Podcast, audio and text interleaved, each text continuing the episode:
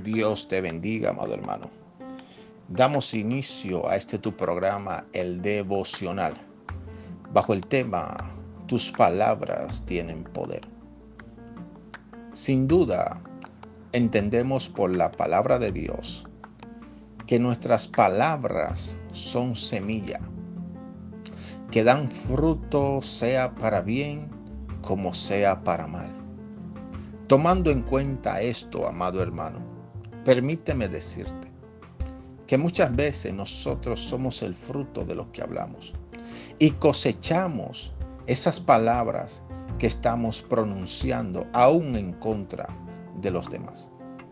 Es por eso que en este audio quiero exhortarte que de hoy en adelante te determines y tome conciencia de aquello que está saliendo de tu boca.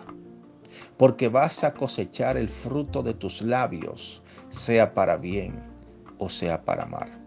La palabra de Dios nos dice que el poder de la vida y de la muerte está en nuestras palabras. Amado hermano, no permitas que la ira, la molestia o el enojo pueda hacer que digas algo del cual te puedas arrepentir. Es necesario que comprendas el poder que hay en tus palabras y uses ese poder para contrarrestar las artimañas de Satanás, frustrar sus planes y hacer que el propósito de Dios con toda la humanidad aquí en la tierra, que es darle salvación, se pueda cumplir a través de tus palabras. Amado hermano, tus palabras tienen poder.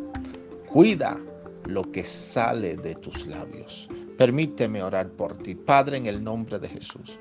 Oro por cada vida que está escuchando este audio.